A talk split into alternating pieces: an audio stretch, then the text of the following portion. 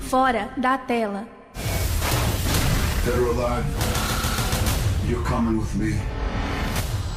A frase clássica do primeiro filme está no remake de Robocop, dirigido pelo brasileiro José Padilha. O longa estreou no Brasil em fevereiro e traz a história do policial Alex Murphy, vivido por Joe Kinnaman.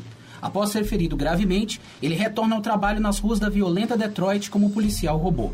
O elenco traz ainda Gary Oldman, Samuel L. Jackson e Michael Keaton.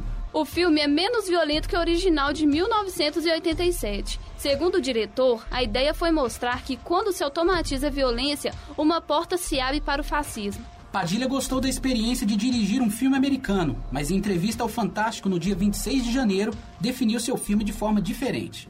A gente veio aqui e fez o nosso filme. Não tinha ninguém do estúdio no set, ninguém dizia pra gente como filmar e nunca disse, nunca aconteceu nada disso com o Robocop. A gente foi lá, entrou no set, quem mandava no set era a gente, a gente fazia o que a gente queria. E a gente filmou do nosso jeito. A gente fez um filme, um filme brasileiro de 130 milhões de dólares. A câmera na mão usada por Padilha nos filmes Tropa de Elite 1 e 2 está em Robocop. Para ele, essa é uma das características do cinema brasileiro. Os americanos gostam muito de ajeitar o plano.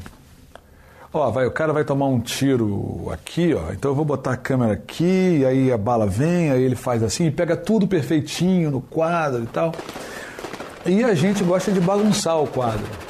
A gente gosta de dar realidade ao negócio. O próximo trabalho de Padilha será a série da Netflix Narco, sobre a vida de Pablo Escobar. Sobre uma continuação de Robocop, a Sony Pictures ainda não divulgou informações.